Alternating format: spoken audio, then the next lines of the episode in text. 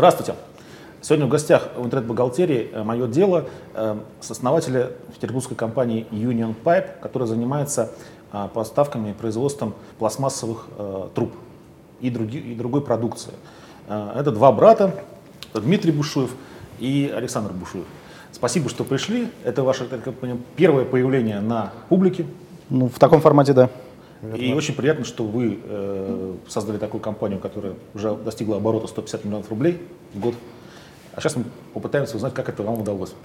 История на самом деле интересная, потому что по факту уже был опыт строения личного бизнеса. Саша тогда еще был очень молод и учился в школе. У меня была первая компания, которая просуществовала полтора года.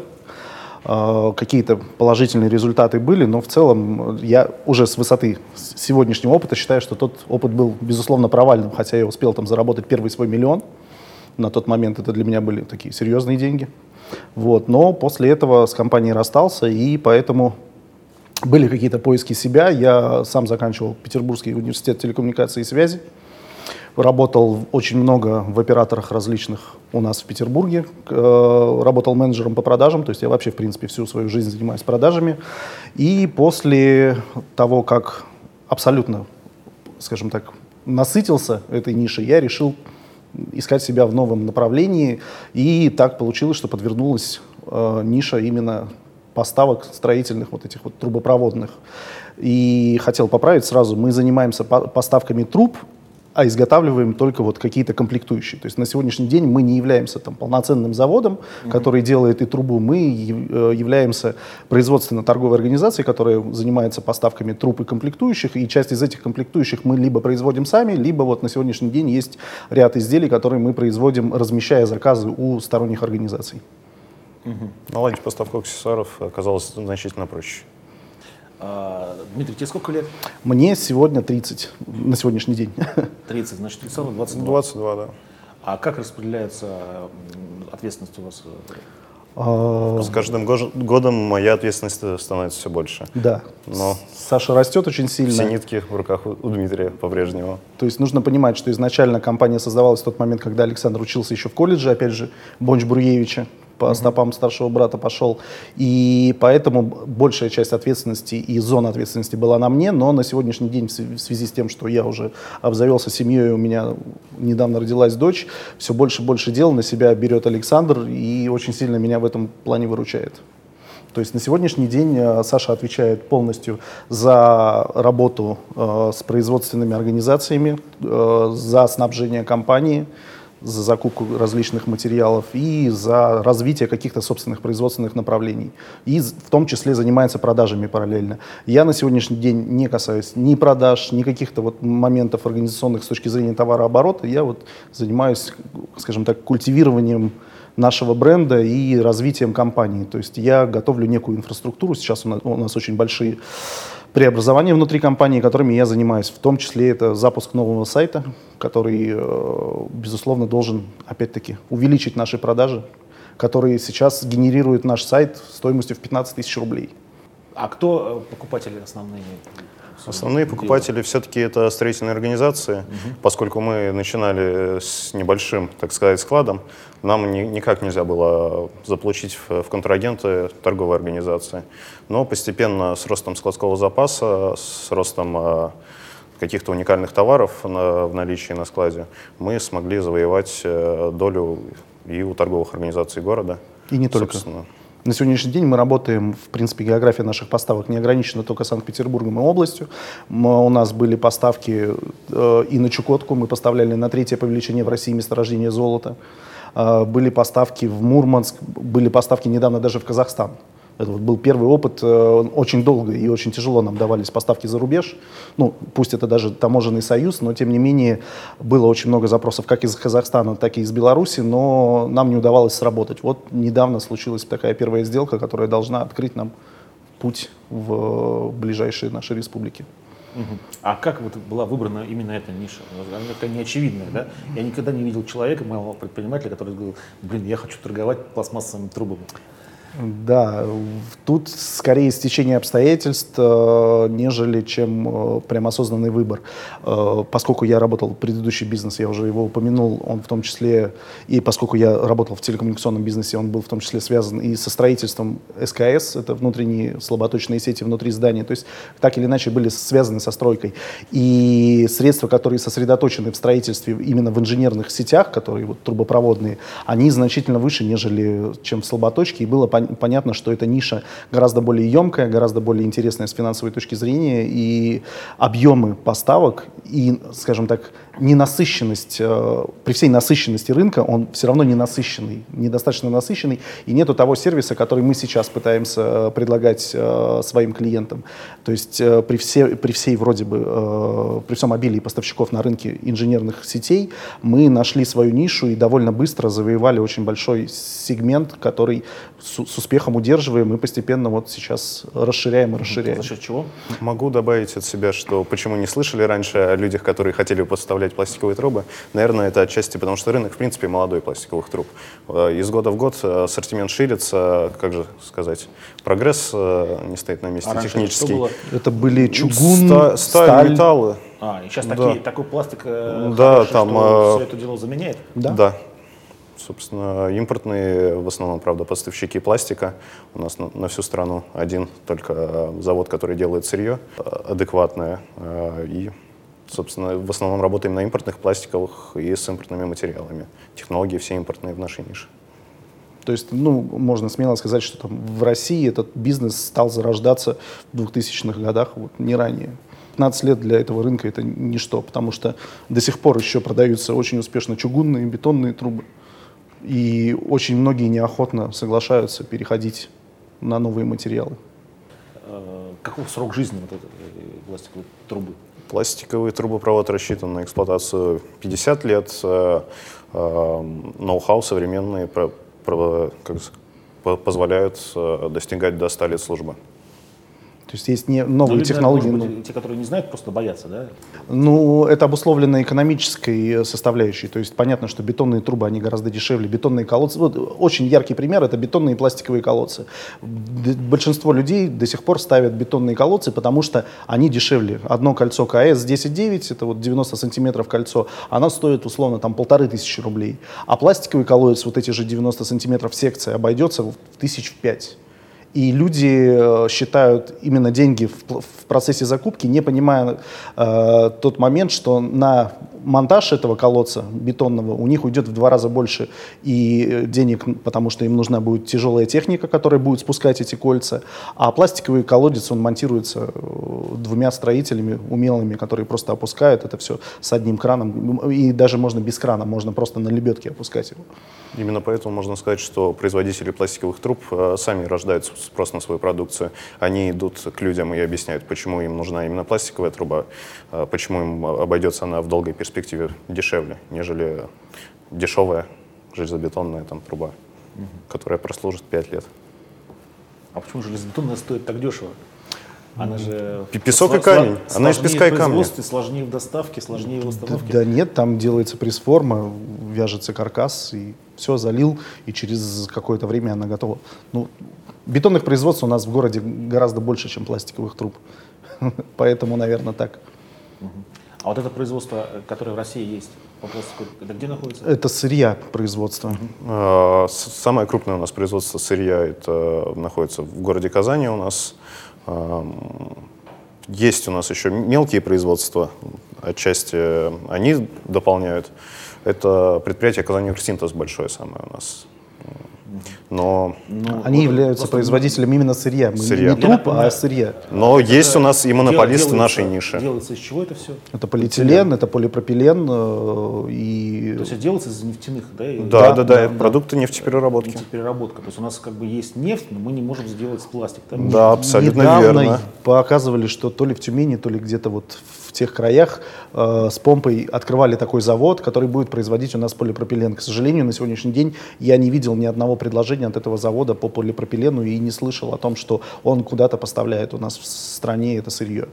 И на сегодняшний день, да, мы экспортируем нефть, э, там ее перерабатывают, в том числе, ну, так же, как и с бензином, да, мы не, сами не производим ну, да, бензин. Но, но это все-таки же не айфоны, да, это же все-таки пластик, это же, ну, вот, может быть, мы дал, далеки от технологии. Сделать, да? Мы далеки от технологии, но сталкиваемся с тем, что действительно для того, чтобы отлить деталь на, на станке из пластика, нужно купить импортное сырье, чтобы она себя повела предсказуемо. Если ты берешь отечественное сырье, то оно себя там по каким-то параметрам ведет непредсказуемо, и деталь получается немного не такой, как менее, ты хочешь. Менее качественная на сегодняшний день четко нужно отдавать себе отчет, что если ты делаешь сам, если ты производитель, то ты должен делать изделия именно из зарубежного сырья. Нефтяная, Россия, нефтяная держава Россия не торгует нефтью бренд. Как-то так. Ясно. Очень грустно э, это обстоятельство. Ну, э, у вас сейчас какие планы? Э, в следующем году какой, насколько будет рост оборота? Ой, если говорить, вот мы э, не озвучивали, мы первый год мы сделали 30 миллионов оборота. Это был первая продажа у нас была в мае 2012 года, второй mm-hmm. год мы сделали около 100 миллионов оборота. 98 с копейками. И третий год мы сделали 150 с копейками миллионов оборота. Сейчас у нас идет четвертый год, и э, уже, скажем так, снижение э, роста оборотов в прошлом году заставило нас задуматься о том, что механизмы, по которым мы работаем, немножко уже не дотягивают. Мы упираемся потихоньку в наш потолок при текущем э, построении работы. И этот год у нас посвящен перестройке компании. Мы заказываем новый сайт, мы разрабатываем индивидуальную CRM для нас, мы внедряем кучу, э, скажем так, инновационных для нашего рынка технологий, в том числе с использованием вот CRM и э, различных устройств и, скажем так, э, вещей, которые будут направлены на улучшение, упрощение работы для менеджеров даже. Вот, соответственно, в этом году колоссального роста мы не ждем. Мы, наш план приблизительно соответствует плану предыдущего года, может быть, с небольшими там, огрехами в большую сторону, потому что у нас есть ряд проектов, с которыми мы работаем уже на протяжении там, двух лет, которые должны в этом году выстрелить. То есть это э, проекты с сверхоборачиваемостью, которые идут вне основного плана. Вот. Соответственно, если они выстреливают, то я думаю, что где-то ближе к 200 миллионам мы закончим этот год, и даже больше, то есть от 200, я бы сказал. А, и основной скачок следующий у нас намечен на 2016 год, как раз потому, что мы все наши технологии должны внедрить. И тогда уже мы рассчитываем э, обеспечить себе серьезный прирост, потому что 80% процессов, которые сейчас идут в компании, будут автоматизированы. То есть э, нужно понимать, что мы начинали, как, как учили, знаете, в свое время менеджеров по продажам, возьми блокнот, телефон и делай звонки, и ты делай продажи. Сейчас мы используем, будем использовать софт, который будет позволять нам 90% работы делать за менеджера. И у менеджера появится гораздо больше свободного времени для того, чтобы обрабатывать как можно большее количество э, входящего бизнеса, который у нас есть. И мои друзья, которые занимаются другими бизнесами, э, всегда ругаются, когда я говорю профицит заявок. У меня действительно в свое время был очень серьезный профицит заявок, и мне приходилось набирать людей для того, чтобы удовлетворить жажду клиентов, которые ко мне рвутся, и поэтому у меня самый большой отдел продаж у нас у нас самый большой отдел продаж Миши. У нас сейчас в петербургском офисе 21 человек. В Москве мы вот только в этом году вышли. Сейчас три человека. Но вот Александр переезжает в Москву на сегодняшний день, чтобы изменять ситуацию по Москве. Потому что мы тоже планируем здесь э, серьезное присутствие. Да, это один из инструментов, за счет которых мы хотим увеличить обороты. В 2016 году, да. Ну, у вас, да, у вас очень интересно структурирована компания. Дмитрий сказал, что у него 100%, но э, Александр является сооснователем. А какова доля на вопрос? Он сказал, ну, я пообещал не обидеть. Да, но нужно понимать, что на момент, когда начинался Union Pipe, Саша учился. Действительно, Саша учился, и он уделял компании время после там, 5 часов вечера. То есть он не мог заниматься ни фактически продажами, ни какими-то текущими операционными задачами, которые необходимо выполнять в течение рабочего дня. Но он приезжал, и так же, как и я, там сидел до 12, до 11 ночи, не, не уходя из офиса.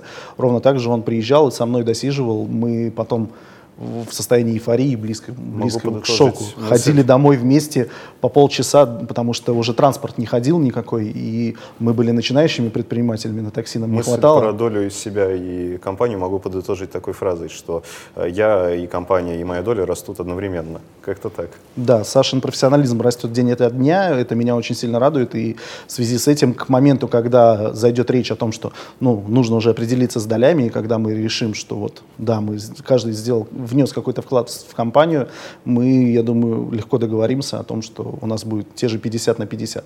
Просто на сегодняшний день нужно понимать, что мой путь к этому, он несколько длиннее, несколько более тернист, чем человека, оказавшегося по счастливому стечению обстоятельств моим младшим братом. Сколько у вас сейчас в компании работает человек? 21 э, в Петербурге 2, и трое в Москве. То есть 24 человека на сегодняшний день. Угу. Исторический трое, максимум 28. Трое в Москве просто продают, да? Здесь а, да, сейчас три человека заточенные на продажи именно ключевых товарных групп, как, ну, по сути, работают как торговый дом по основному mm-hmm. нашему ассортименту. Ну, у вас в этом году будет рост, соответственно, процентов на 30, да? Но это связано с тем, что компания все-таки была, э, находится в растущем состоянии. А вообще да. сам рынок-то, он... Э, рынок стагнирует. Стагнирует, мы, мы и, но не падает. Э, он на сегодняшний день, там, падение было в прошлом году наш план на прошлый год, он был несколько более амбициозен, чем мы сделали. И потому что мы планировали тот же прирост 100%, мы планировали выйти на 200 миллионов оборотов в прошлом году. Но в связи с э, геополитической ситуацией, все мы понимаем, да, в феврале был всплеск в прошлом году, и после этого наш рынок просел. Ни о каком росте рынка на протяжении всего прошлого года речи не шло. То есть рынок э, как-то вот ни шалка, ни валка. Мы даже по сравнению с 2012 годом некоторые, э, ой, по сравнению с 2013 годом, в 2014 году у нас некоторые месяца просели. Хотя раньше график был идеален. То есть вот 12, вот 13, вот 14. Но в 2014 у нас были пару месяцев, когда мы сделали хуже, чем в 2013 результат. И, собственно, 2015 год начинался еще хуже, чем начинался 2014, потому что в 2014, как я сказал, в феврале случился спад. В марте был такой вот прям всплеск, и после этого был спад.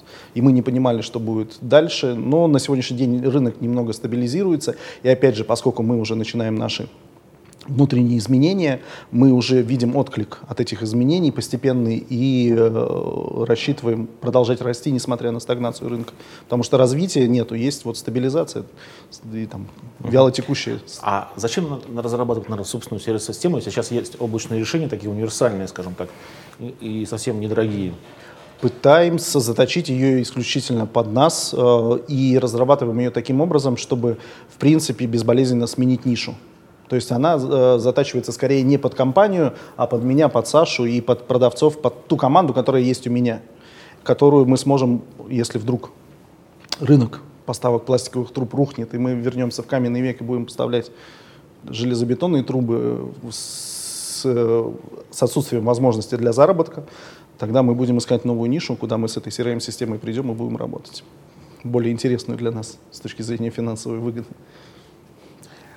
Эм, а вообще сейчас э, в Питере что творится с точки зрения экономики?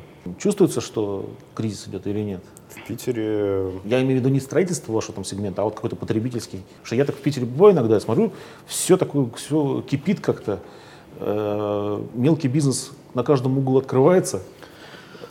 Я могу только на примере э, там, личных недавних открытий. Это я делал ремонт у себя в квартире, покупал технику, угу. и мне очень нравится холодильник, который стоит у нас в офисе, который мы покупали в 2013 году э, к себе в столовую в офис. И я решил, что вот хочу такой холодильник. И когда я начал его искать, я увидел, что он сейчас стоит 25 тысяч рублей, а тогда он стоил 17 тысяч рублей. Вот в этом плане чувствуется кризис, что рубль обесценился, что цены подросли, а в остальном кризис в головах. То есть кто-то паникует, у кого-то все плохо, у нас все неплохо, нормально. У тебя ну, нормально? Да хуже могло быть, конечно. Могло быть и хуже, да. Поэтому в целом э, кризис с точки зрения покупательской способности, он как у частных лиц у нас есть с точки зрения покупательской ну, торговые способности. центры опустили, конечно. Все-таки меньше народу стало просто выбираться в торговые центры даже элементарно. А с точки зрения в бизнесах, B2B сектор, к которому мы сейчас, безусловно, э, относимся, он нет, он не... Он поживее, все, он хотят поживее, работать, да. все начали э, работать и трудиться, не, не просто сидеть на, на месте. А все-таки предпринимать какие-то действия.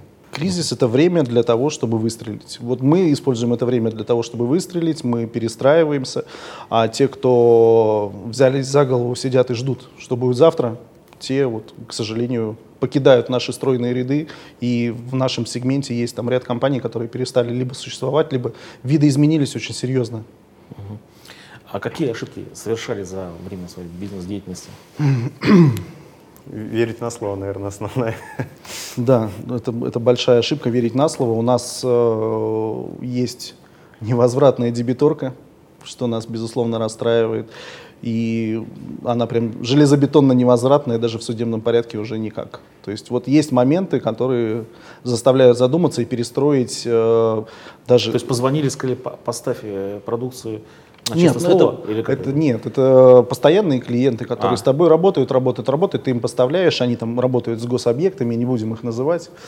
Вот, и в определенный момент э, компания, который, с которой ты работал, она перестает существовать, появляется ее клон, с точно таким же названием, и ты постфактум узнаешь, то есть фактически они как бы в процессе еще вот закупок, они постепенно приводят свои дела к, к ликвидации компании. Ликвидируют компанию, ты обращаешься к ним, что закрой дебиторку, он говорит, нет, этой компании уже нет, извини. И ты в суд уже, ты идешь в суд, и тебе говорят, ну, этого юрлица нет, нам не с кого взыскивать. Все. Пиши пропало. Так вот, это вот наша такая плачевная история. Больше ошибки свои, ну, не знаю, мои ошибки в том, что не начал там, еще в 2013 году реструктурировать компанию вот в, в тот вид, который есть сейчас, потому что рост, безусловно, динамика роста бы сохранилась, а он бы, может быть, даже был еще более динамичным. Потому что, опять же, я говорю, что придя на рынок, мы на второй год уже почувствовали, что мы тесним очень серьезных игроков, которые по 5-10 лет на рынке. И для нас, для самих это был шок. Э, до нас доходили какие-то небылицы о том, что мы э, дети водоканальских каких-то чиновников. Э, вам я писал, стартовый капитал нашей компании 100 тысяч рублей, мы бессеребренники вообще, мы из обычной рабочей семьи, у нас первый год. Отец работал водителем на нашей «Газели» 94 -го года рождения. Газель. Газель, не отец. Вот, соответственно, мы сами грузили машины, мы сами ездили, забирали какие-то комплектующие у поставщиков, и вплоть до того, что там мы до сих пор, вот на сегодняшний день мы передвигаемся на своих двоих. Ни у меня, ни у Саши нет машины, и все деньги, которые мы зарабатываем, да, у нас есть вот эти обороты, которые мы озвучили, прибыль мы не можем оценить на сегодняшний день, потому что все деньги, которые мы зарабатываем, они рефинансируются обратно в компанию. Мы можем оценить э, стоимость производственного оборудования, которое у нас есть, мы можем оценить э, складские запасы. И мы знаем, что Саша в этом году получил повышение оклада, плюс 10 тысяч рублей к окладу, и у него теперь нормальный по питерским меркам, но ниже оклад, чем у московских менеджеров. Вот. У меня оклад тоже в меру э, ограниченный, скажем так, не исчисляется там шестью нулями и пятью даже нулями не, не исчисляется, поэтому мы на сегодняшний день вот как бы исповедуем именно рефинансирование всех, всех прибылей обратно в компанию, и за счет этого мы видим, именно за счет этого мы видим эту динамику, этот рост, который у нас сегодня есть. Угу добавить мало что можно. А в чем в итоге занимается московский филиал сейчас, кроме того, что просто продает? Московский филиал сформирован как э, торговый дом. Угу. У нас есть э, в Питере, если концепция была выбрана, э, поставка с колес. То есть сначала у нас На появился автопарк, потом появился склад. То здесь, наоборот, мы привезли товар на склад, который уходит. Выбрали мы товар, который мы сами производим, либо эксклюзивные дилерские отношения собственно... Некие флагманы. Да. И на сегодняшний день э, ассортимент московского филиала значительно усечен относительно ассортимента питерского, потому что нецелесообразно вести сюда полиэтиленовую трубу тех же питерских заводов. Здесь есть э, огромный э, мастодонт, который 90% рынка занимает, это полипластик, и с ним тягаться, конечно же, нет возможности ни у одного питерского завода в плане поставок из Питера в Москву трубы. Поэтому здесь скорее мы сосредоточены на каких-то комплектующих и ассортимент будет формироваться по мере стабилизации показателей именно по нашим флагманам, и будем понимать, э, для нас рынок московский, он очень сильно отличается от питерского, и мы э, должны сначала разобраться в нем, и после этого мы будем внедрять какие-то новые товарные группы из нашего ассортимента, а может быть вообще какие-то новые, которые мы в Питере даже не продаем, потому что тут есть какие-то эксклюзивные производства. Питер как город э, более логистично компактен. В Москве, скажем, свою, свой автопарк иметь не имеет смысла. За день там, та же «Газель» может позволить себе проехать 2-3 точки. В, Питере у нас «Газели» 8 точек, 10 могут успеть. Два-три круга за, за день делает «Газель» покат у нас. Именно поэтому, наверное, в, в первую очередь мы сделали здесь ставку не на автопарк, а на склад. Это, наверное, как же сказать, э, достойная альтернатива автопарку. Угу. Ну, внутри города не скажешь, а Питера тоже что там пробок нет. Внутри города тоже они такие так же, как в Москве. Складские-то территории никто в центр mm-hmm. не заносит. Складские территории все возле кольца, поэтому машина успевает 8 точек. А, а тут кольцо стоит. Понятно. Ну и последний вопрос. Что для вас бизнес по-русски? Ну, для нас, если говорить как вот с точки зрения наших неудач, бизнес по-русски это вот это наличие китков со стороны партнеров, с которыми ты работаешь, с которыми ты обнимаешься, целуешься в десны, которые очень счастливы с тобой работать, говорят тебе спасибо, что выручил, а потом тебе также с тем же выражением лица говорят, извини, но я тебе не буду закрывать долги. Вот это бизнес по-русски это с точки зрения работы именно с клиентами. К сожалению, да. А для меня, как для предпринимателя, как для бизнесмена, мне больше слово предприниматель нравится, а, предпринимательство по-русски э, — это возможность действительно зарабатывать деньги, которые так или иначе присутствуют. То есть я слабо себе представляю, что я, а, не являясь производственной компанией где-то в Европе, смогу так быстро взять такой сегмент рынка. То есть нужно понимать, что в Европе если, э, только ритейл да, имеет такую возможность, не, не являясь производителем, что-то продавать и быть успешным бизнесом. У нас в России можно не производить и можно продавать, продавать. То есть как это в советское время говорили, форцовщики, да, но мы от этого постепенно уходим в сторону производства и стремимся развивать производственные мощности. Но вот бизнес по-русски, предпринимательство по-русски — это дать людям, и иметь возможность дать людям то, что им нужно, потому что ты знаешь, где это взять. Вот это бизнес по-русски. Понятно. Спасибо. Удачи. Да, спасибо вам.